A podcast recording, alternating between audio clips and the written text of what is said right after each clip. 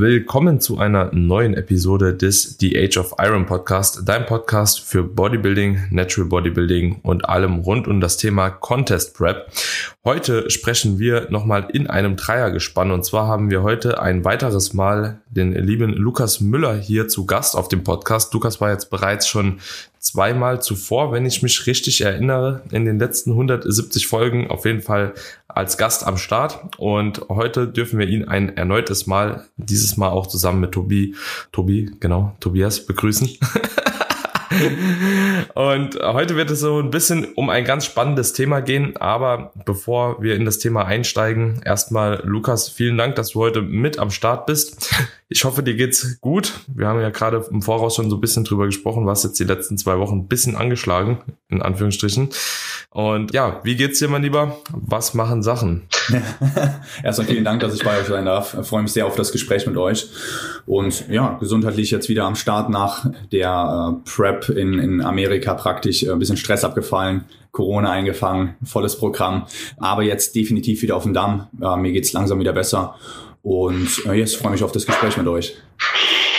Ja, sehr, sehr geil. Und heute wird es wahrscheinlich auch gar nicht so groß um mich gehen. Ich ziehe mich jetzt wahrscheinlich mal so ein bisschen raus. Und zwar wird es primär doch um euch gehen, um Tobi gehen. Und zwar, äh, ähm, Tobi, du kannst ja mal erzählen, wieso haben wir heute Lukas heute mit am Start in der Episode dabei.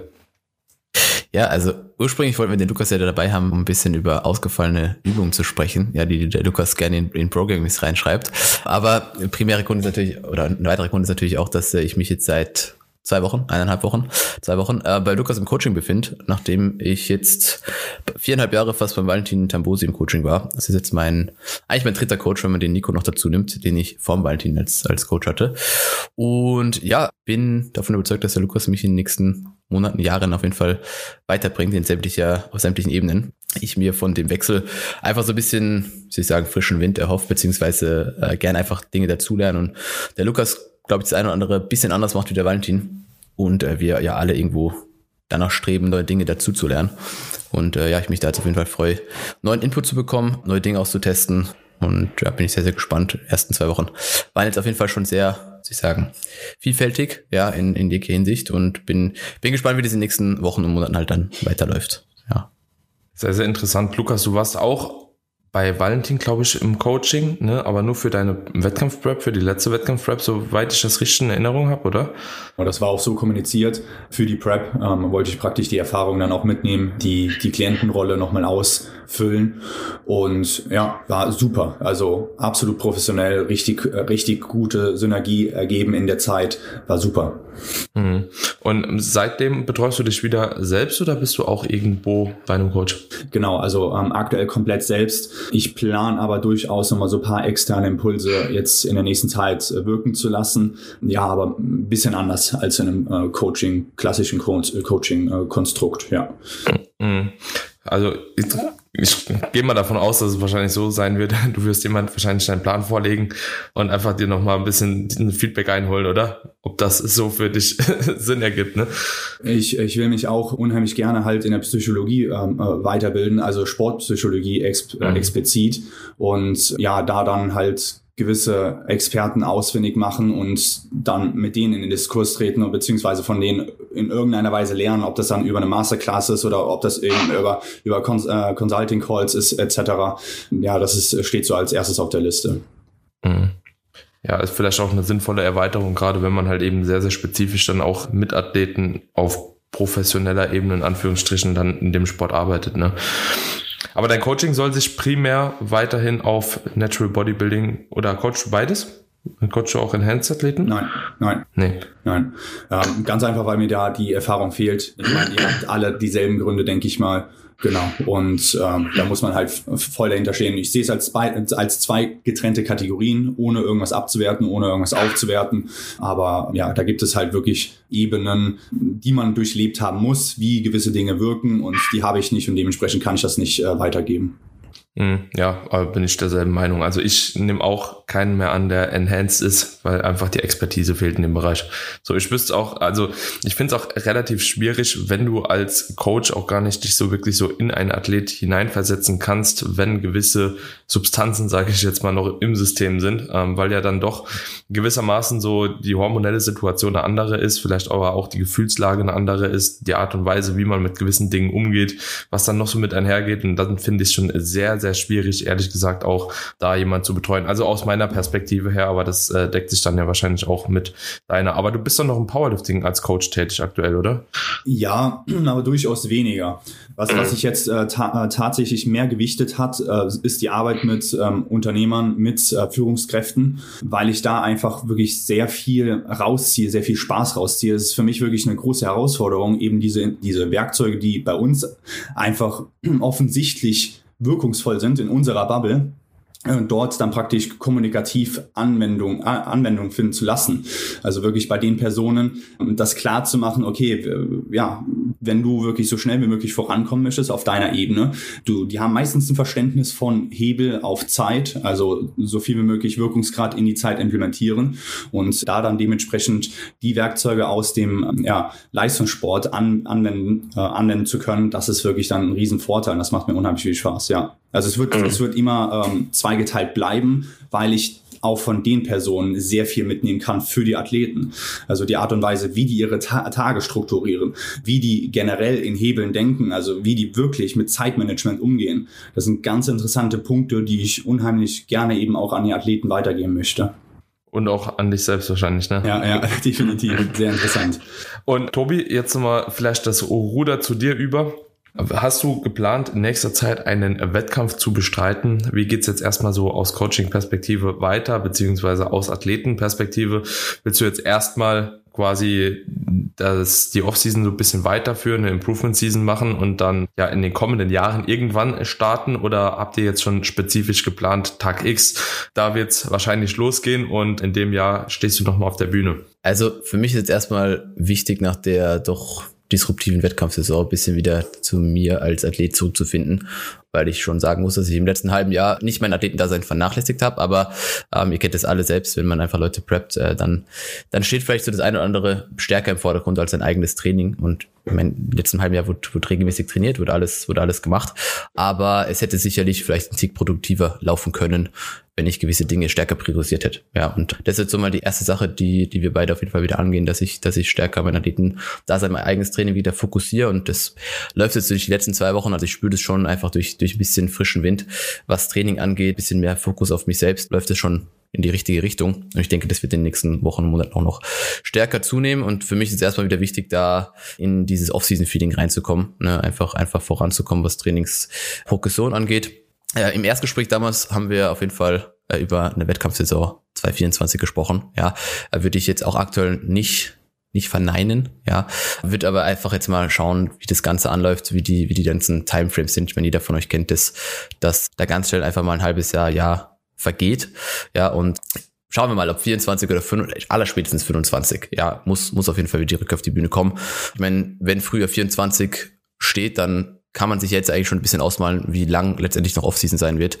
Wenn da davor nochmal eine Pre-Prep-Phase kommt und dann bin ich ja jetzt schon in einem Jahr circa auf, auf, auf Prep. Ja. Mhm. ja, wie gesagt, schauen wir mal, wie gesagt, wie das Ganze anläuft. Aktuell genieße ich einfach, dass, dass ich da wieder Spaß am Training gewinne, was in den letzten Monaten so ein bisschen in den Hintergrund gerückt ist und äh, mich da jetzt einfach wieder voll und ganz auf, auf mich selbst und auf Trainingsprogression konzentrieren kann. Mhm. Und dann kann auch gern wieder eine Wettkampfdiät kommen, beziehungsweise muss eine Wettkampfdiät kommen. Ja, freue ich ja. mich eigentlich schon drauf. Ja. Hast, hast du das Gefühl, dass umso länger du quasi raus bist von den Wettkämpfen, dass man immer mehr so in so eine Art Komfortzone kommt und sich immer sagt, okay, jetzt kann ich hier noch ein halbes Jahr machen, da vielleicht noch ein Jahr. Ach, ja, dann kommt das wahrscheinlich wieder, komm, ich mache noch so ein bisschen später. Das ist, also war bei mir auch mhm. so. Ich hatte ja insgesamt dann auch, ich glaube, viereinhalb Jahre Off-Season und ich habe so das Gefühl gehabt, nach den ersten zwei, zweieinhalb Jahren, war es mir irgendwie so mehr oder weniger schon egal und ich habe es einfach so mhm. genossen, auch in der Offseason zu sein, weil es ja doch irgendwo ein bisschen entspannter ist. Und mhm. da dachte ich auch immer wieder so, ja, okay, komm, machst noch ein Jahr und dann machst du noch ein Jahr und irgendwann fühlst du dich, bist du dann, also du kommst ja nur besser, muskulöser zurück, mhm. umso länger du die Offseason machst, hast du auch so das Gefühl, dass du dich so in den Gedankenmustern irgendwo so oder mit den Gedankenmustern identifizieren kannst. Also grundsätzlich denke ich, läuft mir die Bühne nicht weg. Das ist ein wichtiger Punkt. Ich kann jederzeit auf die Bühne zurückkehren, wenn ich das, wenn ich das möchte. Klar ist es irgendwo ein gewisser ist es, ich will nicht sagen, das ist eine Komfortzone, wenn man, wenn man, wenn man das wegschiebt, weil du weißt selber, in der Offseason muss auch entsprechend Arbeit ja. verrichtet werden. Und so viel einfacher ist es da ja, es ist bedingt einfacher als in der Prep, aber es muss ja trotzdem was getan werden. Mhm. Und ich denke, der Zeitraum von erster zu zweiter oder zweiter zu dritter Prep, ganz egal, der sollte vielleicht nicht zu lange sein, deswegen ist, denke ich, wirklich so 25 ist so wirklich das letzte, letzte Jahr, wo ich das schieben kann. Wie weiter darf das dann auch nicht, nicht mehr, nicht mehr weggehen. Und deswegen muss es in den nächsten eineinhalb Jahren praktisch realisiert werden. Ähm, mhm. Aber wie gesagt, aktuell genieße ich, dass ich da wieder zurückfinde in die, in die, in die harten Sessions und auch in dieses, dieses wirklich stärker meine eigenen Sachen priorisieren. Und je nachdem, wie, wie produktiv das jetzt einfach in den nächsten Monaten anläuft, wird sich die, die Prep eben im, im Frühjahr 24 eher ausgehen oder es hängt halt immer davon ab, ne, wie viel, wie viel Clients ich auch in dem, in dem Jahr coache. Deswegen ist ja auch eher so die frühe Saison das, was, was realistischer ist als jetzt eine Herbstsaison, weil ich halt nicht für sinnvoll selbst zu preppen und zeitgleich eben eine gewisse hohe Anzahl an Wettkampfathleten auf die Bühne zu stellen, weil ich davon überzeugt bin, dass dann irgendwas leidet. Ja, es ist sicherlich machbar, wenn man eine Handvoll Athleten auf die Bühne schickt und selbst preppt, aber ich glaube, das hat irgendwo so ein, so ein da gibt es irgendwo einen, einen Punkt, äh, dass wenn das überschritten wird, dass dann da entweder die eigene Prep oder die Betreuung der Athleten leidet und das will ich halt auf jeden Fall vermeiden. Ja, das heißt, hm. es kommt aktuell eigentlich für mich eher nur eine frühe Saison in Frage, weil da einfach in der Regel weniger Leute auf die Bühne gehen, Leute, weniger Leute betreut werden müssen. Auch jetzt schon im Hinblick auf 24, also das habe ich jetzt eigentlich schon so ein bisschen, ist überschaubar, wie viele Leute ich im Frühjahr und wie viele Leute ich im Herbst auf die Bühne stelle. Deswegen ist das auf einiges realistischer, dass dann die frühe Saison äh, die Saison wird, wo ich auf die Bühne zurückkehre. Hm. Ja. Ja, hört sich auf jeden Fall ziemlich vernünftig an und auch nachvollziehbar an. Lukas, ist es bei dir ähnlich? Also, dass du sagst, okay, wenn ich Athleten auf die Bühne stelle, möchte ich selbst nicht preppen? Oder sagst du, okay, eine gewisse Anzahl lässt sich da auf jeden Fall doch schon gut betreuen? Also ich denke schon, dass sich eine gewisse Anzahl gut betreuen lässt. Ich habe bei meiner Prep damals schon ganz klar die Prioritäten gesetzt. Ähm, da, wo ich schieben konnte, wo ich mit dem Athleten eben kommunizieren konnte, okay, pass auf, ein, ein halbes Jahr später vielleicht funktioniert ein Ticken besser, auch für dich. Also das ist natürlich ähm, die Priorität Nummer eins, dass es halt für den Athleten auch besser passt habe ich halt auch wirklich das so ja, gemanagt, dass ich dann halt alles rausgeschoben äh, habe, dass ich dann mich mehr auf meine Prep konzentrieren kann und die Dienstleistung halt komplett am Start halten kann. Und also bei Tobi wird das dann halt vom Workload auf einer Dimension, wo man wirklich äh, stark darauf achten muss, äh, wie viele Klienten hat er jetzt, wie ist das ganze äh, systemisch aufgebaut, wie gut ist, äh, sind die Workflows etc. Das ist, das sitzt ja alles, aber das Ganze dann eben in der Wettkampf-Prep eben äh, aufrecht zu halten, neu zu kalibrieren, vielleicht nochmal Vorbereitungen zu treffen, das äh, sind schon wichtige Ebenen, die wir dann gerne äh, durchsprechen eben. Hm. Ja, bin ich mal gespannt, wie es funktioniert. Also bei mir hat es ja auch eigentlich relativ gut funktioniert in der Frühjahrssaison. Man bietet sich halt auch einfach für Coaches wahrscheinlich auch ein bisschen besser an von dem Arbeitspensum, obwohl wenn man das halt eben früh genug plant, also ich habe jetzt auch für mich entschlossen, ich werde keine Frühjahrssaison mehr preppen. Jetzt nicht unbedingt, weil die Frühjahrssaison komplett Quatsch ist, aber ja, ich sag mal so, ab einem gewissen Leistungsniveau ist es halt ein bisschen Mauer ne, in der frühen Saison. Also so viele Wettkämpfe gibt's da dann doch nicht auf Profiniveau, sage ich jetzt mal, wo man halt teilnehmen kann, was in der Herbstsaison dann doch nochmal ein bisschen anders ist. ist Gerade auch wenn man so die letzten Wettkämpfe in Deutschland angeguckt hat, auch mit der WMBF, mit der Pro Show, GmbF hat eine Pro Show gehabt, allein im deutschsprachigen Raum, plus halt was noch international ist, ist dann doch schon ein bisschen mehr einfach an potenziellem Stuff. Aber grundsätzlich, was, was wird sich jetzt für Tobi ändern, Lukas? Wo wirst du den größten Hebel haben? Mhm. Auf, äh, ich unterteile das ganz gerne in so Mikro- und Makroebene oder, oder man kann auch darüber sagen Metaebene. Also ähm, mal ganz unten angefangen, die Mikroebene, das Training, da wird natürlich der Fokus, den er vorher schon über Jahre hinweg beibehalten hat, oder konstant aufrecht gehalten hat, der wird beibehalten. Also da wollen wir wirklich die Frontline beziehungsweise eben die Oberkörperpartie, alles rund ums Schlüsselbein, speziell auch den Trizeps eben ordentlich entwickeln, seine Physik eben komplementieren. Er hat schon eine extrem starke Front Relaxed. Er hat wirklich den Rücken in den letzten Jahren extrem auf ein anderes Level gebracht. Also da ist ganz, ganz, ganz viel Arbeit reingeflossen, Anwendung reingeflossen. Und aktuellen Programming ist so, ja, der, der größte Fokus vielleicht aus, äh, auf dem Trizeps, dann Bizeps, Schultern, Brust natürlich Und das ist dann natürlich auf mehreren Ebenen im Programming dann gesetzt. Da sind äh, eben erstmal so meine Erfahrung eingeflossen, natürlich auch viel Input von äh, Tobi. Ich habe mir seine ganzen Infos angeschaut und auch Präferenzen einfließen lassen, auch jetzt akute Punkte seitens äh, vielleicht kleinen Verletzungen einfließen lassen in Bezug auf sein Knie. Das wollen wir natürlich auch nachhaltig lösen, also da dann dementsprechend den passiven und aktiven Bewegungsapparat so drauf anpassen, dass er möglichst viel unsere Reize aushält und adaptiert. Und das ist so die Mikroebene. Da werden wir regelmäßig in, eben in die Kommunikation treten und das fängt jetzt schon sehr, sehr, sehr gut an. Wo die Kommunikation nochmal wichtig ist, ist eben diese Makro- oder Metaebene eher als Coach und als Athlet, dass man das eben als eine Identität sieht, dass er eben äh, diesen Schalter sehr gut umlegen kann und eben diese Fokuspunkte immer wieder gut setzen kann. Und das ist auch ganz wichtig und das hat er mir auch damals im Erstgespräch auch kommuniziert. Er ist jemand, der wirklich sehr invested ist und das merkt man ja auch von außen, er sehr invested in seine Athleten ist. Also das ist eben, können sich vielleicht manche nicht so vorstellen, wenn dann eben ein Satz kommt, den man schreibt oder ein Video kommt an den Athleten, was man aufgenommen hat, das ist dann erstmal das Endprodukt, aber die ganze Gedankenstruktur, die eben da reingeflossen ist, dass man sich wirklich außerhalb noch dieses Moments, wo man am Schreibtisch sitzt und eben dann direkt schreibt oder direkt ein Video aufnimmt, dass man sich dann noch außen äh, drumherum eben äh, mit diesem Fall, mit diesem Kontext beschäftigt das ist eben bei äh, Tobi auch ganz stark. Und da müssen wir dann halt eben trennen und äh, schauen, dass eben seine Athletenrolle, wie er es so schön definiert, eben seinen Teil, dass der da nicht negativ beeinflusst wird. Und das ist halt, ja, wenn man vom Schreibtisch aufsteht, dann steht man halt auf, aber die Gedankenstruktur, die bleibt halt äh, konstant da. Und äh, da wird sehr interessant, eben über die nächsten Check-ins eben immer tiefer drauf einzugehen. Mhm. Ja, das ist ein interessanter Punkt, weil das letzten Endes ja auch irgendwo, ich sag mal in Anführungsstrichen, das Training auch limitieren könnte. Ne? Ich, ich, wollte jetzt gerade mal selber fragen, Daniel, wie ist es bei dir so? Also wie, wie leicht fällt dir das, wenn du arbeitest und dann ins Training gehst? Also wie, wie leicht kannst du den Schalter umlegen oder wie stark beeinflusst dich die Arbeit dann weiter? Aber ich denke, dass es dir jetzt nicht unbedingt also dass dir schon irgendwo ähnlich gehen wird, ja. wie eigentlich jedem wahrscheinlich, der, der beides einfach auf einem hohen Level betreibt aber würde mich mal interessieren, wie das bei dir ist. Das ist ziemlich interessant. Ich habe gestern mit meinem besten Freund auch noch drüber gesprochen. Also der ist jetzt nicht so tief in der Bubble, aber der verfolgt das alles auf jeden Fall auch ziemlich tief und kennt mich ja jetzt auch mittlerweile, keine Ahnung, über 12, 13, 14 Jahre. Hat dementsprechend auch so diesen sportlichen Werdegang in Anführungsstrichen miterlebt die ganze Zeit. Ich habe gestern so einen Satz losgelassen, so, da kam er gar nicht drauf klar. Und zwar habe ich gesagt, so, also ich habe, solange ich zu Hause sitze, eigentlich vielleicht an einem von sechs Tagen pro Woche Bock aufs Training. Ansonsten habe ich nie Bock.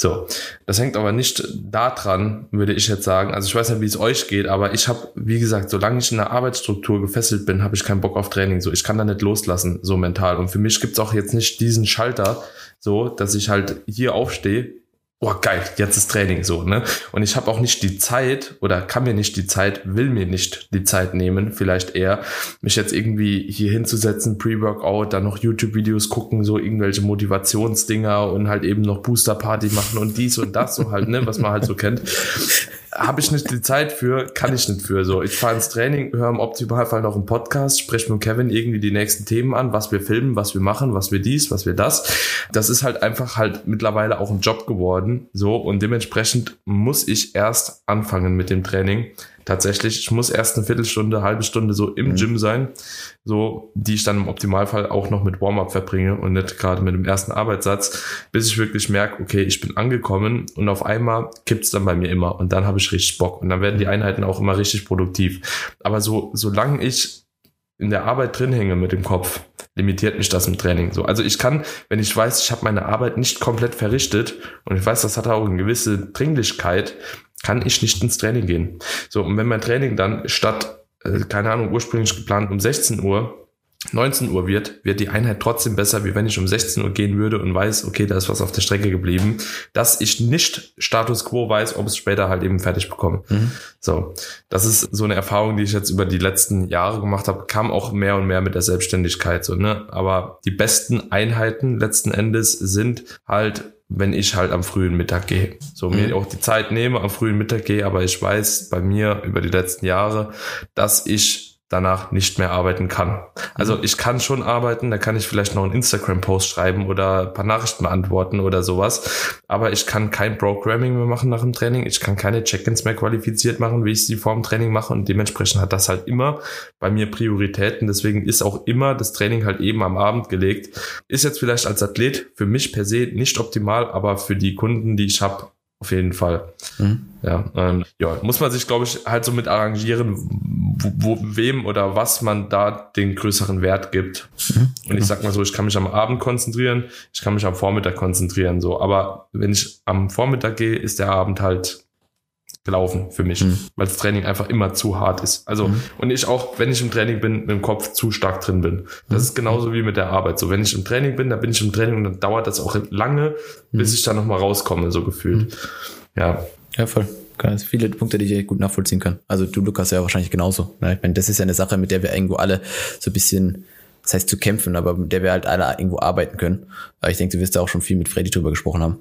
Dem denke ich, wird es irgendwo auch ähnlich gehen. So. Ja. Also das ist eine Sache, glaube ich, an der man einfach verschiedene Dinge rausfinden muss, was für einen funktioniert und, und wo dann halt auch zum richtigen oder zu dem entsprechenden Zeitpunkt wirklich dann einfach die Priorität Athlet sein oder Coach sein oder eben Arbeit oder, oder Training gesetzt werden muss, um dann aus dem entsprechenden Punkt aus Maximum rauszuholen.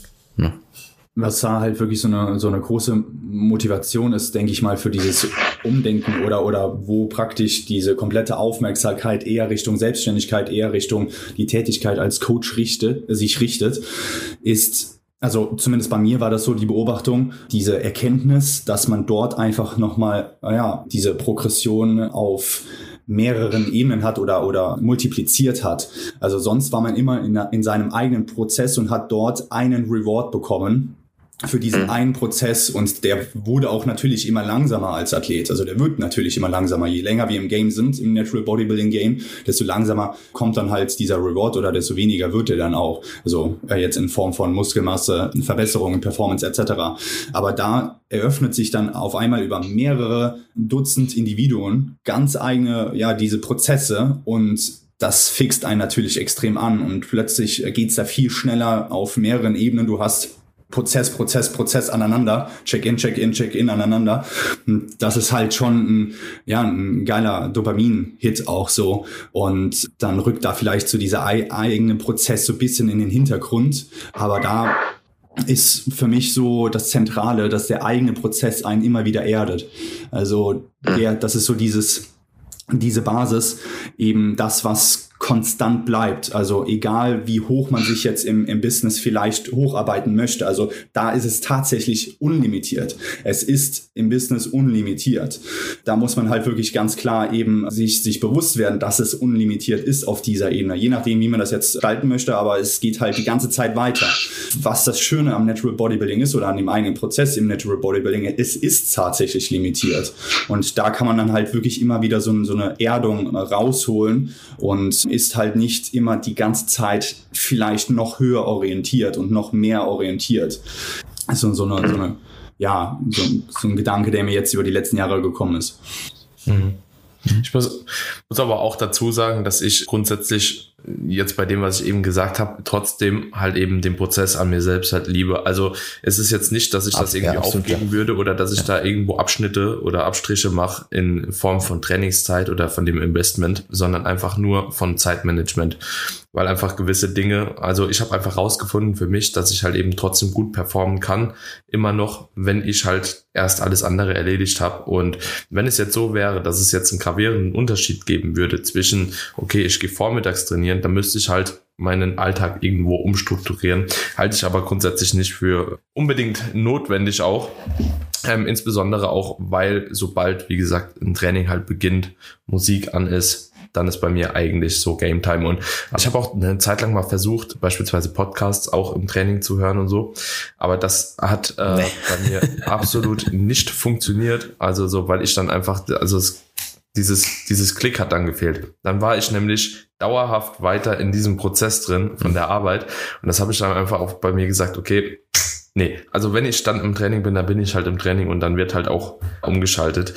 So und hat sich über die letzten Jahre auf jeden Fall eigentlich auch als recht recht gute Strategie, glaube ich, so irgendwo manifestiert, weil letzten Endes, das hilft mir halt, die verschiedenen, die verschiedenen Ebenen zu bedienen, sage ich jetzt einfach mal. Also die verschiedenen Prozesse irgendwo auch voranzutreiben und ja, nicht nur in einen zu gehen. Aber ich habe auch das Gefühl, dass das Unternehmertum in Anführungsstrichen oder die Selbstständigkeit eher gewissermaßen auch super förderlich war, was die sportliche Entwicklung angeht. Man hat einfach ein ganz, ganz anderes Denken, man geht anders mit Zeit um, man, man hat auch ein, also man lernt einfach immer mehr welchen Wert ein gewisses Invest eigentlich hat. So, und man wird sich darüber auch immer so ein bisschen bewusster. Und ich glaube deswegen nicht, dass meine Trainingseinheiten jetzt unproduktiver wurden, wie wenn ich das jetzt vergleiche mit, keine Ahnung, 18, 19, 20, als ich mir noch einfach mehr Zeit genommen habe, vielleicht auch mehr Intuit war, was meinen eigenen Prozess angeht, sondern irgendwie habe ich das Gefühl, dass alle oder ganz, ganz viele auch super erfolgreiche Menschen im Natural Bodybuilding, da habe ich mich auch mal teilweise mit beschäftigt, eigentlich auch ziemlich krasse Unternehmer, Selbstständige oder whatever sind. Also schau dir mal die Besten im Game an. Da gibt's schon irgendwo so ähnliche Züge, die die alle verfolgen. Ich weiß nicht, ob euch das mal aufgefallen ist, aber das ist schon doch auffällig. Mhm. ja. Ja, spannend. Ja. ja, bin gespannt. Aber ich bin guter Dinge. Ich bin auch guter Dinge. Das, vor allem, man wird ja auch immer besser da drin. Ne? Also, selbst wenn eben das, das Ganze im Kopf bleibt. Hm. Wenn, es, wie du schon gesagt hast, man wird besser darin und es wird sicherlich mit jeder Wettkampfsaison als Beispiel, was jetzt bei uns irgendwo primär im, im Vordergrund ein bisschen steht, Leute zu betreuen, die auf die Bühne gehen, mit Sicherheit mit jedem Jahr einfach einfacher mit diesen Phasen umzugehen und da einfach dann zu lernen, okay, in dem Moment gebe ich so viel, in dem Moment gebe ich so viel, das und das zahlt sich aus, das und das zahlt sich vielleicht auch nicht aus, um dann einfach gewisse Dinge eben nicht so in den Hintergrund rücken zu lassen, weil man einfach weiß, dass das überhaupt nicht nötig ist oder dass es eigentlich nicht wirklich einen Vorteil bringt. Ja. Und das, da, da bringt halt jede Saison dann sicherlich auch die Learnings mit, damit dann jede Saison eigentlich produktiver und produktiver wird. Hm, ja. Was mir da auch noch eingefallen ist, was mir auch extrem geholfen hat, ich weiß nicht, ob ihr das bei euch auch mal bemerkt oder ausprobiert habt, immer wenn ich so auf Reisen bin, gerade auch mit Wettkampfathleten, neue Gyms, keine Ahnung, vielleicht ein bisschen weniger oder zumindest unqualitativer Schlaf und so weiter und so fort. Ich glaube, es hilft auch einfach sehr stark, so ein bisschen auf seine regenerativen Kapazitäten zu achten und auch so ein bisschen mehr in sich zu gehen in dem Moment und das Programming flexibler zu halten. Also, was ich früher gemacht habe, ich habe halt immer durchgeboxt Box, egal was dran stand. Und mittlerweile ja, keine Ahnung, lasse ich halt vielleicht mal eine mehr im Tank, wenn ich unterwegs bin. Vielleicht halt eben mache ich mal einen Satz weniger. Ich passe einfach die Einheit an die Umgebungsfaktoren an. Und das hat mir doch auch schon extrem viel, glaube ich, unnötige Verletzungen erspart. Äh, vor allem noch, noch höhere Stressoren in dem Moment, weil eigentlich so, wenn du auf einer Wettkampf-Prep irgendwo unterwegs bist, auf einer Reise, auf einem Wettkampftag, es ist schon immer super, super stressig. Und dann halt eben noch das Training so reinzuprügeln, das noch mehr Stress extern irgendwo auch zuführt, hat sich bei mir in der Regel doch nicht unbedingt als the way to go ja irgendwo abgezeichnet, sondern seitdem ich das auch ein bisschen flexibler mache, da auch mal einen Pausetag oder so mehr reinbaue, läuft es stetig einfach auch ein bisschen besser. So, das war auch bei mir noch so ein Ding. Aber das ist ja jetzt auch wieder ein bisschen spezifischer so auf die Wettkampf Tage oder Wettkampfwochenenden bezogen. Mhm. Ja. Ich finde es generell wichtig, also generell eben wichtig ist, gerade extra Off-Days einzubauen. Also wenn, dann würde ich mich immer dafür entscheiden, für Produktivität der Session. Also da auch dann eher die Intensität oben halten, eher das Volumen reinbekommen, aber dann vielleicht wirklich an, dem beschriebenen Szenario von dir zum Beispiel wenig Schlaf drin, man merkt, okay, an diesem Tag könnte man jetzt keine produktive Session reinbringen, dann sollte man an dem Tag dann dementsprechend auch ein Off-Day ähm, äh, reinbringen. Oder auch so Tools tatsächlich wie Podcast hören im Training. Empfehle ich auch tatsächlich äh, bei Klienten, die Probleme haben, die Intro-Sessions wirklich moderat zu gestalten. Dann sollen sie halt wirklich in den Intro-Sessions einen Podcast hören, um dann halt wirklich auch ein bisschen abgelenkt zu sein. Oder eben eine Post-Competition-Phase, um da eben ja, eine Ablenkung drin zu haben, wo man vorher einfach die ganze Zeit in diesem Tunnel war von Anspruchstunnel seitens Intensität und da eine, ja, wirklich gezielt eben Ablenkung zu implementieren, die natürlich nachher wieder raus sollen. Aber das halte ich absolut für wichtig, diese Flexibilität. Würdest du da einen Unterschied auch machen zwischen Aufbau und Diät? Also wenn, es jetzt darum geht, zusätzliche Rest-Days aufgrund von externen Stressoren oder so einzufügen? Also ist in beiden Phasen extrem wichtig, aber unterschiedliche Kontextfaktoren. Also ich finde es in, in äh, gut, in der Diät muss man dann halt nochmal etwas gegenkontern. Wenn man jetzt zum Beispiel mit der Rate of Loss absolut gut unterwegs ist und man kann sich jetzt eben einen zusätzlichen Off-Day oder irgendwie einen vorgezogenen Deload oder einen verlängerten Deload erlauben, dann kann man das natürlich dann auch ja, schützen mit mehr Kalorien, mit mehr Carbs. Im Aufbau ist man dahingehend natürlich absolut flexibel. Ja, also ich würde auch sagen, so in der Diät äh, kann man tendenziell, also wenn die Möglichkeit jetzt nicht besteht in einem Szenario, wo man vielleicht auch der Zeit hinterher rennt, ich würde dann wahrscheinlich doch eher ins Training gehen, zumindest einen Stimulus setzen, ähm, einfach auf Muskelerhaltsbasis, wohingegen ich im Aufbau mich auch immer für die Rest entscheiden würde. Also Immer, ja. Darf aber auch keine Ausrede werden, also ähm, für irgendwelche Kontextfaktoren, die man beeinflussen kann. Irgendwas besser zu planen, früher, mit mehr Puffer. Also ganz wichtig, dass da eben erst nach Eintreten des Fakts natürlich Schadensbegrenzung ja, betrieben wird, aber dass dann trotzdem reflektiert wird und beim nächsten Mal besser gehandelt wird. Mhm. Ja. Nee, bin ich, bin ich bei dir. Aber das ist auch so ein Learning, dass man halt über die Zeit macht, ne? Also so, dass man sich nicht jegliche Ausrede quasi heranzieht, um einen Pausetag einzuschieben. So, ah, die Arbeit war heute länger, okay, ich mache nochmal Pause. Ach, ich muss heute noch zum Zahnarzt, habe ich vergessen, so, ich mache nochmal Pause, so wird auch morgen schon passen und so, ne? Dass man nicht jegliche Ausreden quasi sucht, weil letzten Endes damit sabotiert man sich halt eben wirklich dann doch selbst. Ist ja egal, ob ob es dann ums Training geht oder auch um die Ernährung, ne? So dieses äh, gerade gerade Nutrition so unterwegs, naja, ich kann nichts vorbereiten, ich kann da was holen, ich kann ich kann das noch anders machen. Ist im Endeffekt ja auch genau das gleiche, ne? dass man sich da auch eigentlich selbst bescheißt, wenn man behauptet, es geht halt unterwegs nicht oder man, man, man kann es halt nicht, was im Endeffekt ja nicht der Fall ist. Ne? Es ist einfach nur, wie Lukas gesagt hat, Planung und Prioritäten setzen und einfach eben mehr die 100 Prozent zu geben als nur die 97, ja da hast du in der, ja, auf den Wettkämpfen zum Beispiel seitens Ernährung schon richtig gute Tools implementiert. Also ich habe dich mhm. zwischendurch mal so angefangen zu beobachten, zum Beispiel Y-Food implementiert, also dann eben, ja. Habe ich von deinem, irgendeinem Podcast habe ich das gehört, wo du das empfohlen hast. Und in Österreich gibt es glaube ich, nicht. Und da wir da in Deutschland waren, habe ich mir das direkt gehüllt, wo ich da in irgendeinem Rewe war oder so. Und das ist richtig gut. Also wirklich große Empfehlung. Du kannst auch Huel mal austesten. Ist auch in Pulverform okay. und das äh, liefern okay. die auch dann praktisch nach Österreich. Auch okay. sehr, sehr gut. Aber da hast du dann halt deutlich weniger Stress gehabt mhm. und eben nicht diese Ausrede von wegen, ja, heute ist Wettkampftag, heute kam ich nicht zum Essen, mhm. sondern du hast es halt on point umgesetzt, ja. Mhm. mhm. Ja. Aber letzten Endes ist es ja auch egal, sage ich jetzt mal, sofern du, also ich denke immer so, selbst wenn ich beispielsweise Carbs und Fette oder so dann im Abendessen mal deutlich stärker nachhole an so einem Tag, wenn ich eh nicht trainiere und halt eben über den Tag meine, keine Ahnung, drei, vier Proteinfeedings hab, so, dann ist es grundsätzlich ja wahrscheinlich trotzdem Wurst, ob du jetzt irgendwie also ich weiß nicht, bei, also wahrscheinlich geht's euch aber auch genauso.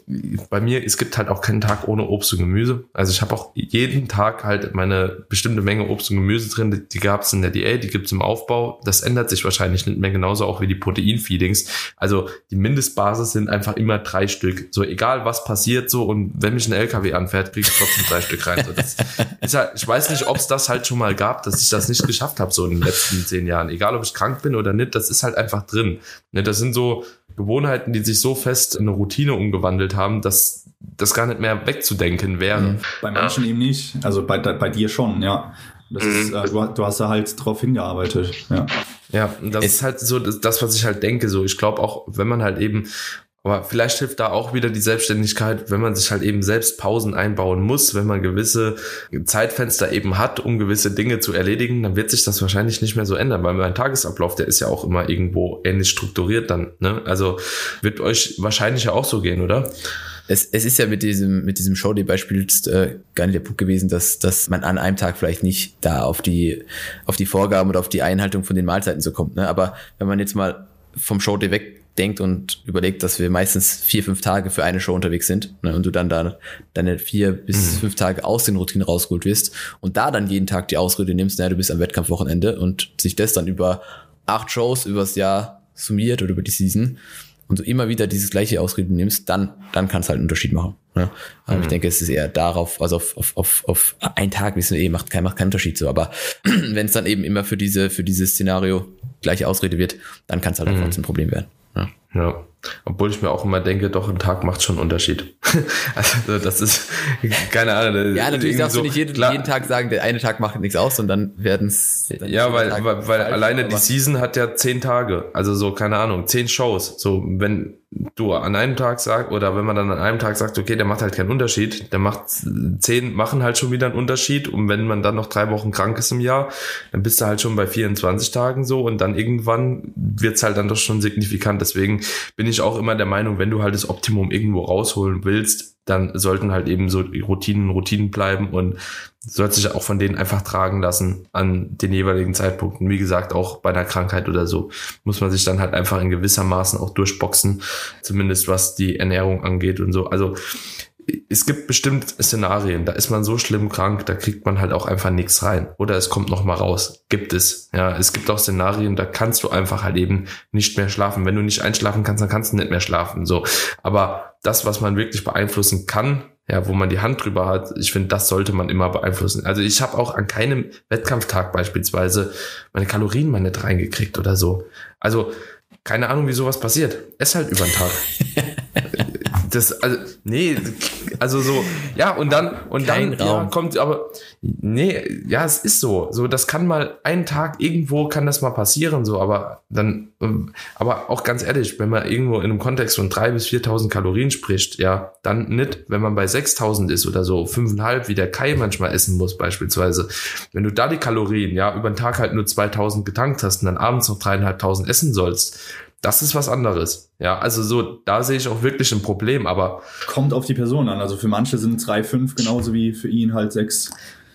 Ja, aber das musst du auch irgendwo mal herkriegen und dann wird's ja auch mit Auswärtsessen teilweise immer komplizierter halt, weil du, keine Ahnung, ja, was machst du dann? Isst du dann vier Pizzen, wenn du auswärts bist oder sowas? Weißt du, wie ich meine? Das äh, wird dann doch schon ein bisschen problematischer halt, als bei jemand, der halt nur 3000 Kalorien, was sind 3000 Kalorien in Anführungsstrichen so? Ja, wenn du halt, Bro, da fehlt bei mir wirklich teilweise wirklich das Verständnis. Jetzt nicht, weil ich gut essen kann, sondern einfach, weil man es halt eben mit routinierter Ernährung auf jeden Fall reinkriegen sollte. Und wenn man einfach immer wieder mal ein bisschen was snackt oder so, dann kriegst du halt auch deine 3000 Kalorien auf einem Wettkampftag rein. So, ist einfach so. Ja, was ich bei, bei vielen auf der Ebene wahrnehme, dass dann halt wirklich damit fast schon äh, so gebrackt wird, also so, so angegeben wird, wie früh die Sättigung kommt. Also, dass dann immer so gesagt wird, boah, ja, also Aufbau äh, oder Diät, ich habe gar keinen Hunger. Das ist ein ganz, ganz, ganz gefährliches Muster. Das muss direkt abgelegt werden. Es ist, Bro, das, ist, das ist nicht cool, wenn das für dich anstrengend ist. Das ist aber auch in den Köpfen drin teilweise von den Leuten. Und es ist gar nicht so. Beispiel, gestern, ich war mit einem Kollegen essen, ja, äh, keine Ahnung, es gab so Sesamhähnchen mit Reis und so, dies, das, ja. Er isst die halbe Portion und sagt wow, ich bin schon so satt. Ist die ganze Portion. Da hat ein Kollege, hat er Donuts mitgebracht, ja, für jeden zwei Stück. So, keiner, wus, wusste keiner, so. Der guckt das Ding an, so, boah, wie soll ich denn das noch essen, so. Ja, krieg ich nie im Leben rein. Einfach Beobachtung. Wir sitzen so, erzählen, und auf einmal gehen die Donuts so rein. Weißt du, wie ich meine? Und die sind einfach irgendwann drin gewesen. So, ne? Aber Hauptsache, nach dieser halben Portion Hähnchen und Reis schon gesagt, so, oh, ich bin so satt, ich krieg nichts mehr rein. Ja, so, oh, wo hast du Donuts mitgebracht? Wenn ich die sehe, ich, oh, da kotze ich gleich. So, das ist so schon im Kopf halt so manifestiert, obwohl es gar nicht der Tatsache entspricht. Mhm. So, weil es hat keinen gezwungen, so, ess den Donut jetzt noch. Der ist einfach installiert worden. So, weißt du, ich meine? So, ohne dass man was sagen muss. Also so stark kann die Sättigung gar nicht gewesen sein. Weil, wenn du wirklich so satt bist, dass dir übel wird, dann kriegst du keinen Donut mehr rein. Das ist einfach so. Aber das ist einfach nur so ein Beispiel von einer Beobachtung, die ich halt aber immer wieder und immer wieder und immer wieder mache. Egal, ob es ein Essen reinkriegt oder Defizit einhalten halt, ne? Äh, halt das Gleiche nur auf der anderen Seite. Nur auf der anderen Seite, ich hab So viel Hunger, ich muss das halt essen. So, ja, du kannst es auch einfach lassen halt, ne? Hm. Also, Hunger ist relativ. Hm, Ja, äh, super spannende Geschichte auf jeden Fall. Kleiner Rant an, am Rande. Aber wichtig. Wichtig, weil ich finde es wirklich wichtig, weil wieso haben alle guten Leute die Probleme nicht? Oder wieso finden alle guten Leute Lösungen für dieses Problem? So, ne? Es ist auch wieder einfach die Bereitschaft, etwas zu tun, was man vielleicht vorher auch nicht getan hat. Genau, aber heute soll es eigentlich ja gar nicht so um das Thema gehen. Es geht eigentlich um die Übungsauswahl. Und ähm, der Lukas hat für den Tobi einige Dinge geprogrammt, die uns so noch nicht bekannt waren, beziehungsweise nicht vielleicht so in dem Trainingsplan bisher stattgefunden haben. Lukas, was verbirgt sich hinter dem Namen Goldfisch ADL? Er hat den einfach umbenannt. Äh, Starfish ADL. Oder so. Ich habe es auf jeden Fall noch nie gehört. Ich wusste nur noch, dass es irgendwas mit Fisch. Ich hatte irgendwie Goldfisch im, äh, im, im Kopf. Aber Starfish, ah, jetzt verstehe ich auch Star wegen. Ja, genau, ja, Daniel, da sind, sind, sind wir am Start, ja. mein Stand immer war, also ich habe jetzt mit meinem Stand in, mein, in meiner Prep beim ADL experimentiert und geschaut, ähm, ob jetzt wirklich bei eben dem breiteren Stand eben eine Glute also der Gluteus insuffizienter wird, weniger sich dran beteiligt. Ob ich vielleicht auch ein bisschen mehr die Adduktoren reinbringe, ist natürlich logisch bei einem breiteren Stand, aber eben ob ich wirklich signifikant dann vielleicht sauberer programmen kann, in Bezug auf die Hamstrings und dann separat nochmal isoliert einen Hip Hinge besser einfügen kann für die Glutes. Also dass man das bei diesem Hip Hinge einfach nochmal besser trennen kann.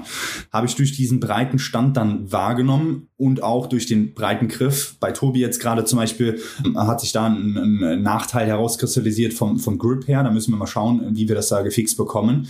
Ähm, aber durch den breiten Griff hat man dann auch nochmal deutlich mehr Dehnung auf den Traps, gerade auf den Upper Traps, Mid Traps im äh, unteren Bereich und auch im oberen Bereich und hat da auch nochmal einen signifikanteren Stimulus äh, weg von den Lets eher zu den Traps und kann dahingehend auch nochmal sauberer Programmen. Ja, und während ich diese, diese Variante dann ausgeführt habe, habe ich mich dann irgendwann mal wie so ein, wie so ein Rip da Seestern gefühlt und dementsprechend habe ich dann genannt. Also an Kreativität mangelt es auf jeden Fall nicht.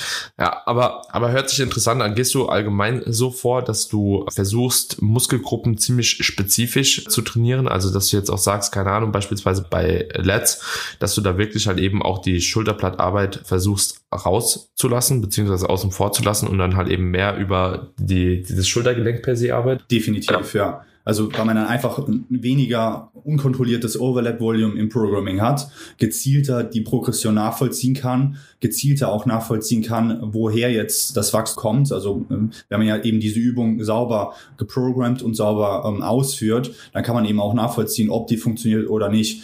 Und natürlich sowas, da bin ich auch ähm, wirklich ein, nicht ein Fan von, aber das nutze ich äh, dosiert natürlich auch, ist ja das progressive Überladen. Also dann wirklich äh, extrem schwere Hip Hinges oder gezielt mit Momentum bei einer Bend Over Row zum Beispiel arbeiten, weil man die komplette hintere Kette einfach komplett überladen möchte. Das, das äh, nutze ich natürlich auch gerne, aber das kann man eben nicht so sauber programmen und nicht so sauber nachvollziehen. Ja, ja, das stimmt schon. Und dann habe ich aber gesehen, auch dann arbeitest du auch bei ähm, verschiedenen Klienten mit beispielsweise so Momentum-Pushdowns, was ja auch wieder quasi ein gewisses Overlap-Volume auch erzeugt, ne? Wäre dann auch so ein ähnliches Beispiel wie bei der Bend Over Row oder? Nee, das, das eher nicht. Die kann man tatsächlich, obwohl da sehr viel Momentum drin ist. Also äh, bei Tobi jetzt aktuell ist es noch sehr ungewohnt, die, die ähm, Bewegung, hat er auch kommuniziert. Da müssen wir halt noch beobachten. Aber bei vielen Athleten ist es so, dass sie das direkt sehr isoliert spüren. Und zwar hat der lange Trizepskopf ja eben auch die Funktion, nicht nur das Ellenbogengelenk eben zu strecken, sondern auch den Oberarmknochen ranzuziehen vorne. Deswegen spürt man ihn eben auch sehr oft bei Pullover-Varianten, wenn man gerade aus der Active Roam vom Lat Latissimus rauskommt, dann spürt man meistens den Trizeps und da hat man eben eine gleichzeitige Verkürzung bei diesem Momentum, wo man eben diesen Oberarmknochen mit nach unten zieht und gleichzeitig streckt. Funktioniert mit einer hohen Rep-Range und dem Momentum sehr gut für metabolischen Stress. Also äh, der Muskel ist dann gezielt sehr voll. Aber natürlich muss man dann halt schauen, ob das beim Individuum nachher auch so passt. Also da gibt es natürlich auch Ausnahmen. Hm. Ja. Ja, also ich kenne grundsätzlich das ganze Programming ja nicht. Das sind so zwei Dinge, die mir auf jeden Fall Daniel, auffallen. Daniel analysiert immer meine ja. Stories und, und schreibt, Bro, was, ich, was, ich, was, was machst du hier? Das, das, das, das Interesse ist auf jeden Fall gegeben. Ja, ja ne, ja, manchmal, na, obwohl jetzt beispielsweise bei den Lateral Strings, ne, war glaube ich so das, mhm. das andere, wo ich ja. dir geschrieben hat. Mich interessiert es halt auch einfach, was das ist. Also so, wenn ich einen Namen noch nicht gehört habe, Lateral Strings beispielsweise, habe ich noch nie gehört und dass es dann letzten Endes einfach halt eben eine Seithebe-Variante in der Dehnung war. Ähm, Man muss aber dazu sagen, dass ich manchmal wirklich fancy Namen nutze oder einfach irgendwelche Übungen auch ja. äh, anders benenne. Also dann natürlich hat jeder andere. Ich glaube, das macht aber jeder von uns. Mhm, eben. Also so, wenn ich keine Ahnung habe, wie eine Übung irgendwo irgendwo definiert ist, ja, dann benenne ich die einfach irgendwie. also so schon, dass es irgendwo nachvollziehbar ist, so wenn man sie dann ausführt, aber ja, ich benenne sie halt einfach irgendwie, weil letzten Endes für den Klient macht es eh keinen Unterschied. Es ist im Endeffekt ja auch komplett egal, wie die Übung heißt. Ja, im Endeffekt muss einfach klar definiert sein, was die Person macht und was trainiert werden soll. Äh, irgendwo ein, und warum auch der Person klar gemacht wird, dass, dass, dass sie versteht, warum jetzt diese Übung, gerade jetzt am Beispiel vom RDL, warum jetzt dieser breitere Stand vielleicht einen Vorzug hat im Vergleich zu einem konventionellen Stand oder vielleicht auch der gesamte Hinge einen Vorteil bringt im Vergleich zu einem Hinge vom Boden oder so. Ja, ähm, und dann und dann ist eigentlich ja komplett egal, wie die Übung heißt. Am Ende muss sie funktionieren und ihren Zweck erfüllen und äh, in das Gesamtprogramming reinpassen und das, das ist es auch schon. Ne? Ja, also bin, bin ich auch voll bei euch. Also grundsätzlich ist es aber auch trotzdem ziemlich interessant, immer was andere machen. Also am liebsten, es wäre cool, wenn man sich so trainingstechnisch am liebsten so von fünf, sechs Leuten gleichzeitig betreuen könnte.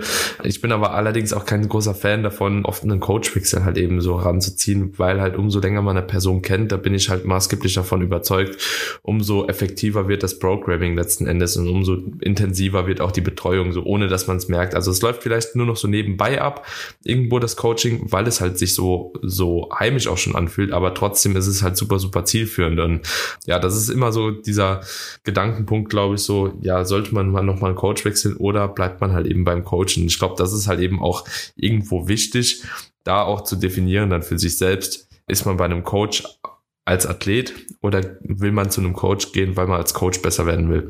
So, ich glaube, das sollte man sich dann irgendwo so ein bisschen überlegen, wenn man denn einen Coach gefunden hat, der für einen zu funktionieren scheint. Ne? Also so, das muss man ja auch sagen. Wenn man halt eben super unzufrieden ist mhm. und irgendwie keine Erfolge erzielt, ja, dann kann man halt auch mal über einen Coachwechsel nachdenken. Aber ansonsten ist es halt so, umso länger du irgendwo bist, umso effektiver wird's halt einfach. Ne? An der Stelle will ich vielleicht nochmal einhaken, ne, für den Wechsel zum Valentin. Ich meine, ohne Valentin wäre ich, glaube ich, nicht da, wo ich heute bin. Ich bin Valentin extrem dankbar für alles, was er mitgegeben hat und auch extrem zufrieden mit dem gewesen, was ich bei ihm mitgenommen habe, weil sehr vieles von dem, was ich mittlerweile weiß, einfach auf seinem Feedback basiert. Ja, natürlich holt man sich über die Jahre immer mal wieder irgendwas dazu, aber du hast eben einen sehr wichtigen Punkt gesagt, gehe ich als Athlet zu einem Coach oder gehe ich als Coach zu einem Coach? Ich finde, das muss man tatsächlich echt so ein bisschen differenzieren, was man sich von der Person im Hinblick auf seine eigene Entwicklung in den einzelnen Bereichen wirklich abholen kann. Und äh, dann finde ich es auch legitim, eher einen, einen Coach-Wickel zu vollziehen, weil, wie du schon gesagt hast, wenn du eigentlich lange genug bei einer Person bleibst, dann wird die Zusammenarbeit immer effizienter und die Fortschritte wahrscheinlich immer, also in dem entsprechenden Abschnitt größer, ja, weil man sie einfach mal besser kennt und, und weiß, was für die Person funktioniert. Aber gerade im Coaching-Dasein finde ich es auch legitim, hier und da einfach sich, sich verschiedene Seiten anzuschauen, wie du gerade auch gesagt hast, Daniel, dass man Fall, am liebsten ja. sich so von fünf, sechs Leuten im Hinblick aufs Training betreuen lässt. Gerade von Leuten, die vielleicht Dinge auch ein bisschen anders machen, einfach, wie das man, man sonst so irgendwo sieht. Und deswegen finde ich es, wie gesagt, da, da einen logischen Schritt, wenn man eine gewisse Zeit und wie gesagt viereinhalb Jahre, fast fünf in meinem Fall, ist jetzt schon ein Zeitraum, wo ich behaupten würde, dass man dann da drüber nachdenkt, okay, was kann ich mir woanders vielleicht auch noch, noch abschauen, beziehungsweise wo kann ich was mitnehmen. Ja, ähm, auch als Athlet. Auch als Athlet, natürlich. Das, ja. das steht ja, haben wir vorhin besprochen, natürlich genauso im Vordergrund, wie im Hinblick auf die Coaching, auf der Coaching-Ebene einfach Dinge dazu zu lernen. Ja, ähm, also da sollte man sich einfach wirklich gut Gedanken drüber machen. Und ich meine, Lukas kenne ich jetzt seit 2016. Lukas, ich glaube, so lange kennen wir uns schon. Ja, das ist auch ein Punkt. Wir, wir kennen uns ja jetzt auch schon, schon eine Weile. Lukas kennt so ein paar Dinge über mich oder, oder weiß, wie ich tick. Was natürlich auch hilft einfach jetzt diese, diese Coaching-Beziehung ein bisschen effizienter zu starten, weil ich kein komplett unbeschriebenes Blatt von Lukas bin. So, ne? Und das sind, das sind einfach so ein paar Faktoren, die dann dazu geführt haben, dass jetzt auch die Zusammenarbeit da zustande gekommen ist. Aber das ist vielleicht einfach nur noch mal so am Rand, dass, was, wenn, wenn Leute das jetzt hören, äh, die dann da irgendwann, irgendwann auch mal drüber nachdenken, was man da so vielleicht so ein bisschen im, im Hinterkopf haben sollte, wenn man darüber nachdenkt was ich wirklich enorm zentral finde, wenn man eben mit einem Coach zusammenarbeitet, dass man mindestens eben diese Zeit, wie ihr beide eben auch schon gesagt habt, da bleibt, wo mindestens Events kommen, wo etwas nicht so läuft, wie man sich das vorstellt.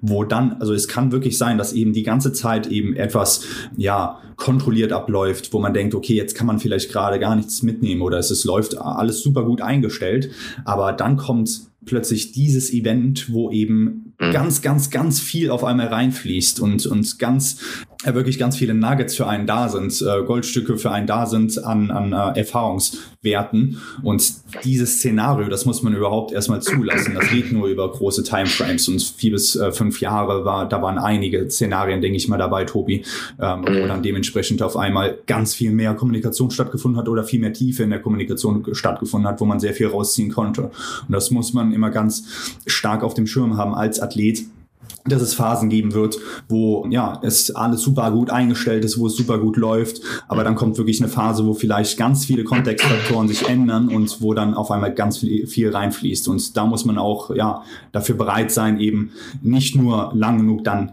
auszuharren, um dieses Event mitzunehmen, sondern dann auch in diesem Event zuzulassen, dass man dann auch teilweise aus seiner Komfortzone komplett rausgepusht wird. Hm. Ja, das ist auch ein ziemlich guter Punkt gewesen. Ich bin grundsätzlich halt auch immer wieder erstaunt, wann Leute, also Coaching-Kunden teilweise halt eben auch das Coaching verlassen. Also so, ich sag mal so, wenn irgendwas halt eben super, super gut läuft, dann ein Coaching zu verlassen, finde ich immer relativ schwierig. Also so dieses Momentum zu unterbrechen, weil ich glaube, so da kann es auch schnell mal wieder zurückrudern. Aber noch schlimmer finde ich das eigentlich, wie Lukas das auch schon gesagt hat, in einer Episode, wo viel zusammenkommt, man denkt, man wird dem Coaching nicht mehr gerecht oder kann dem Coaching nicht mehr gerecht werden, dann zu wechseln, ist eigentlich immer so der größte Fehler. Beziehungsweise, was heißt äh, zu wechseln, vielleicht auch einfach zu beenden, keine Ahnung.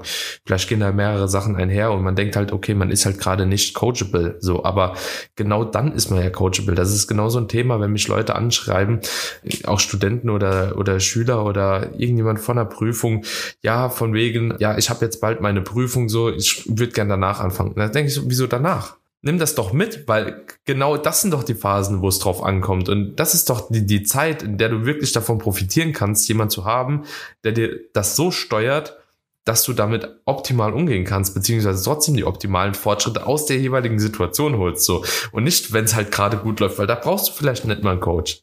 so, also, ja, es ist. So, so Moment hatte ich auch schon so häufig, äh, sowohl bei Erstgesprächen als auch innerhalb des Coaching-Prozesses, wo dann einfach im Moment von, wo eigentlich unsere Coaching-Arbeit ja beginnt, ja, dann, wenn Probleme entstehen, dafür Lösungen zu suchen, die die Person vielleicht selber nicht sieht, um sie einfach durch diese Phase durchzuleiten, dann zu sagen, jetzt, jetzt kann ich deinem Coaching nicht mehr gerecht werden und ich bin schlechter, schlechter Athlet, Athletin, deswegen gehe ich jetzt, mach Platz für andere, ja, ist einfach die komplett falsche Herangehensweise. Und das ist, der Lukas lacht, ja, du hast die Situation bestimmt auch schon gehabt. Und das sind, also das sind die Momente, wo man sich so eigentlich an den Kopf fasst als Coach und denkt, dafür bin ich doch eigentlich da. Deswegen hast du mich doch hoffentlich irgendwann kontaktiert, damit ich dir jetzt Unterstützung bieten kann und nicht dann, wenn eigentlich wir durch wochenlange Arbeit in den, an einen Punkt gekommen sind, wo eigentlich alles rollt und du halt problemlos vorankommst und ich einfach sage, ja, okay, mach dein Stuff weiter, du machst alles richtig, lass genau die, diesen Ball am Rollen. Diese problematischen Zonen sind ja eigentlich das, wo wir dann eigentlich ansetzen müssen. Ja.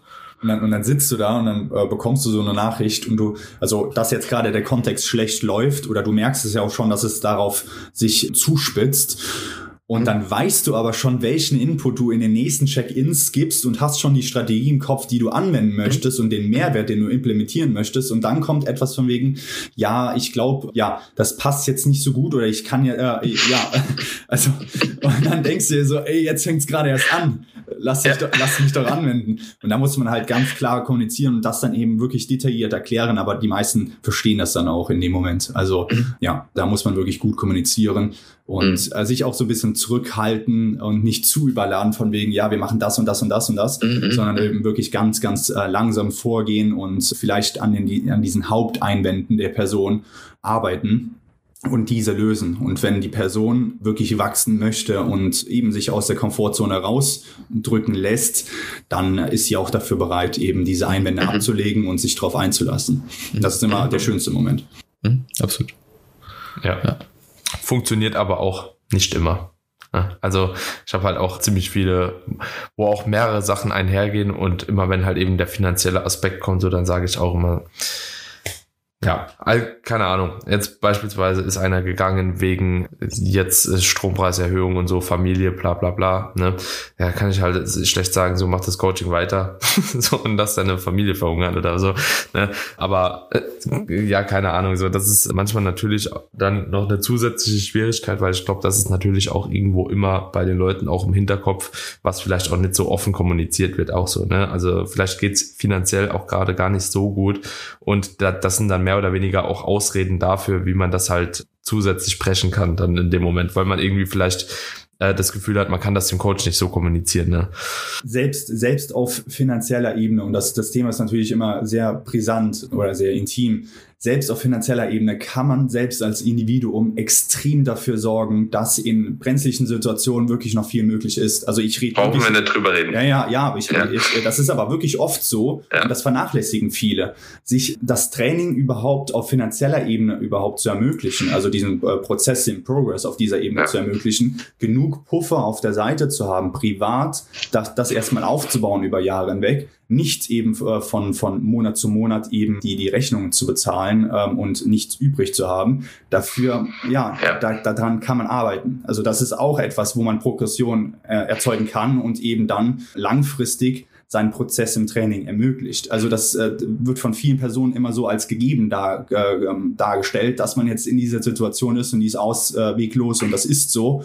Aber ja. da kann man sich rausarbeiten mit äh, intelligenten Handlungen. Dann vielleicht mal nicht das zweite Paar Sneaker noch oder das dritte oder das vierte Paar Sneaker kaufen oder hier und da noch irgendwas ausgeben, sondern das mal auf Seite legen. Das ist alles eine Frage der Priorität und das muss jeder für sich selbst wissen, ob ein Coaching, äh, ob man da Wert rausziehen kann.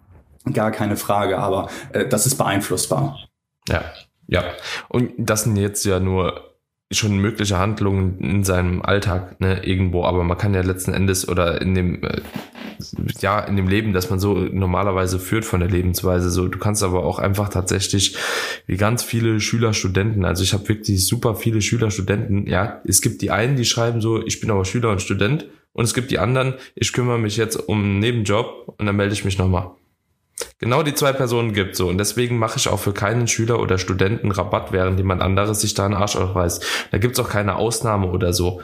Ja, also weil letzten Endes man bezahlt ja auch einen Preis für ein Coaching und das Coaching hat ja auch einen Wert. Ja, und der Wert, ich finde, der darf nicht abnehmen. Also, weil dann bist du zu teuer grundsätzlich. Wenn du dich dann irgendwo für deutlich unter dem Preis dann mit jemandem eine Vereinbarung triffst, dann letzten Endes, dann ist ja der Preis irgendwo schon zu hoch angesetzt. Und ich finde, das darf man auch dem Kunden gar nicht so vermitteln. Also so, wenn du bei dem einen X machst, dann musst du bei dem anderen auch X machen, so und darfst nicht Y machen. So, weil letzten Endes dann hast du irgendwo finde ich ein Problem oder also ich würde mich als Kunde dann auch unwohl fühlen, glaube ich, in dem Moment. So wenn ich das dann irgendwo rauskriegen würde. Ja, ey, der macht so und so. Und wie gesagt, solange halt eben auch die Bereitschaft da ist von den Kunden, von Kunden, die jetzt wirklich sagen, ey, ich gehe dahin, ich mache halt eben noch einen Nebenjob, so, ich habe Bock, mir das zu ermöglichen und die dann zufrieden sind und bleiben, das ist ja eigentlich die größte Bestätigung dafür, dass es denjenigen sogar so viel wert ist, eine gewisse Arbeit zu verrichten, um das wahrnehmen zu können und trotzdem noch was rausziehen. So, das ist für mich auch immer so die Bestätigung, okay, es muss ja auch irgendwo dann äh, funktionieren. Ne? Und das wird auch für andere dann funktionieren. Und für die, die es nicht funktioniert, weil sie andere Prioritäten haben, ist es wieder eine Sache von Priorität. Wenn du dir nebenbei ein Haus baust und da halt alles an monetärem Wert, was du irgendwo so aufgebaut hast, reinfließen soll, ja, und das einfach damit beschleunigst, dann ist das halt in dem Moment eine Priorität. Aber dann kann man halt auch nicht sagen, ich habe oder ich habe kein Geld. also das ist halt, ja. Ist immer nur eine Frage der Priorität. Ja. Wirklich. Und ich finde gerade am Schülerstudentenbeispiel, was du gebracht hast, äh, kann man es wirklich gut, gut festmachen. Es gibt die Leute, die sich einen Nebenjob suchen, ja, und das, das Coaching wirklich realisieren wollen. Und es gibt die Leute, die sich das Coaching wünschen, aber dann halt nichts dafür tun. Ja. Und sagen, okay, ich, ich kann gerade nicht anders. Ja ist halt auch nicht nur mit dem Coaching so, ne? Das ist ähm, mit ja allem so, was du dir irgendwo ermöglichen willst. So, es gibt es gibt Schüler, Studenten, die machen halt eben Auslands, äh, ich weiß gar nicht mehr, wie das heißt, so Backpack-Zeugs und so, ne? Gehen dann irgendwo arbeiten, dass sie sich ermöglichen und andere sagen halt so, nee, ich kann da nicht hinfliegen, ich habe kein Geld. So, es, ja, die Leute, die das dann von außen äh, sehen und äh, selbst eben sich diese Ausrede setzen von wegen, ja, ich kann es nicht, ich kann es, ich kann es mir nicht leisten, ist meistens eine Ausrede, jetzt unabhängig vom Coaching, sondern auf allen Bereichen. Ja. Ist meistens eine Ausrede, weil man sich es möglich machen kann. Ob man den Preis dafür zahlen möchte, ist eine andere Frage. Also ob man dann die, jetzt für andere e-, Ebenen, ob man dann die 60 Stunden, die 70 Stunden wirklich arbeiten möchte, ist eine andere Frage. Oder dort nochmal intelligenter arbeiten möchte. Da gibt es ja auch nochmal andere Hebel, die schwer sind. Aber ob man diesen Preis zahlen möchte, ist eine andere Frage. Aber man darf nicht den Fehler machen, von außen eben auf gewisse Situationen zu schauen und zu denken, ja, okay, der ist ja bevorteilt, der, da ist, äh, das ist einfach anders, der hatte Glück, etc. etc. Glück ist immer eine Komponente, aber man darf die halt nicht äh, unbedingt so als extremen Einflussfaktor sehen, weil man Glück eben nicht beeinflussen kann. Und genauso darf man dann eben auch nicht Pech irgendwie extrem hoch gewichten. Also das nimmt man einfach als gegeben hin. Wenn man sich verletzt, dann muss man halt damit arbeiten. Wenn man irgendwie Glück hatte, dann darf man damit arbeiten, dann sollte man auch damit arbeiten. Und bei diesem Schüler-Studenten-Beispiel, wenn jetzt der eine Schüler, der eine Student eben auf den anderen schaut und sieht, der leistet sich jetzt den Coach, dann bitte nicht denken, ja, das haben jetzt die Eltern finanziert oder sonstiges. Es kann durchaus sein, dass das passiert. Ja, kann mhm. durchaus sein. Mhm. Dann ist das eine Glückskomponente, aber das heißt nicht, dass du es dir nicht vielleicht trotzdem ermöglichen kannst. Ob du es musst, ist eine andere Frage. Müssen es nichts, aber es ist möglich. Mhm. Männer, das waren eigentlich schöne Abschlussworte, oder? Es ist ein anderes Gespräch geworden, als es ursprünglich geplant war, aber ein sehr geiles, sehr geiles Gespräch. Muss ich sagen, hat mir ich hoffe, dass da mega Spaß gemacht. Einige Leute was mit rausnehmen können. So. Ja, war mal das etwas andere Gespräch. so, so lautet die Überschrift vom Podcast-Titel. Das etwas andere Gespräch mit Lukas Müller. Einfach perfekt. perfekt. Nee, man, hat mir mega Spaß gemacht, auf jeden ja. Fall. Leute, wenn ihr den Lukas finden möchtet, Lukas kannst gerne mal sagen, wo du zu finden bist. Wir hauen dann alles auch nochmal in die Shownotes rein. Ja. Einfach Motivation King eingeben, YouTube, Instagram, that's it. Yes, alright, perfekt. Freunde, ihr wisst Bescheid. Und ansonsten seid ihr natürlich herzlich eingeladen, auch die Episode zu teilen. Gerne auch in der Instagram Story uns zu markieren, wenn euch die Episode gefallen hat. Wenn ihr mehr Episoden mit Lukas zusammen über vielleicht auch solche Themen haben möchtet, schreibt uns das gerne. Und ansonsten würden wir uns wie immer auch über eine Bewertung unseres Podcasts freuen, egal auf welcher Podcast-Plattform, gerne eine 5-Sterne-Bewertung dalassen. Und dann würde ich sagen, hören wir uns in der nächsten Episode wie immer wieder. Bis dahin. Ciao, ciao. Ciao, ciao. Ciao.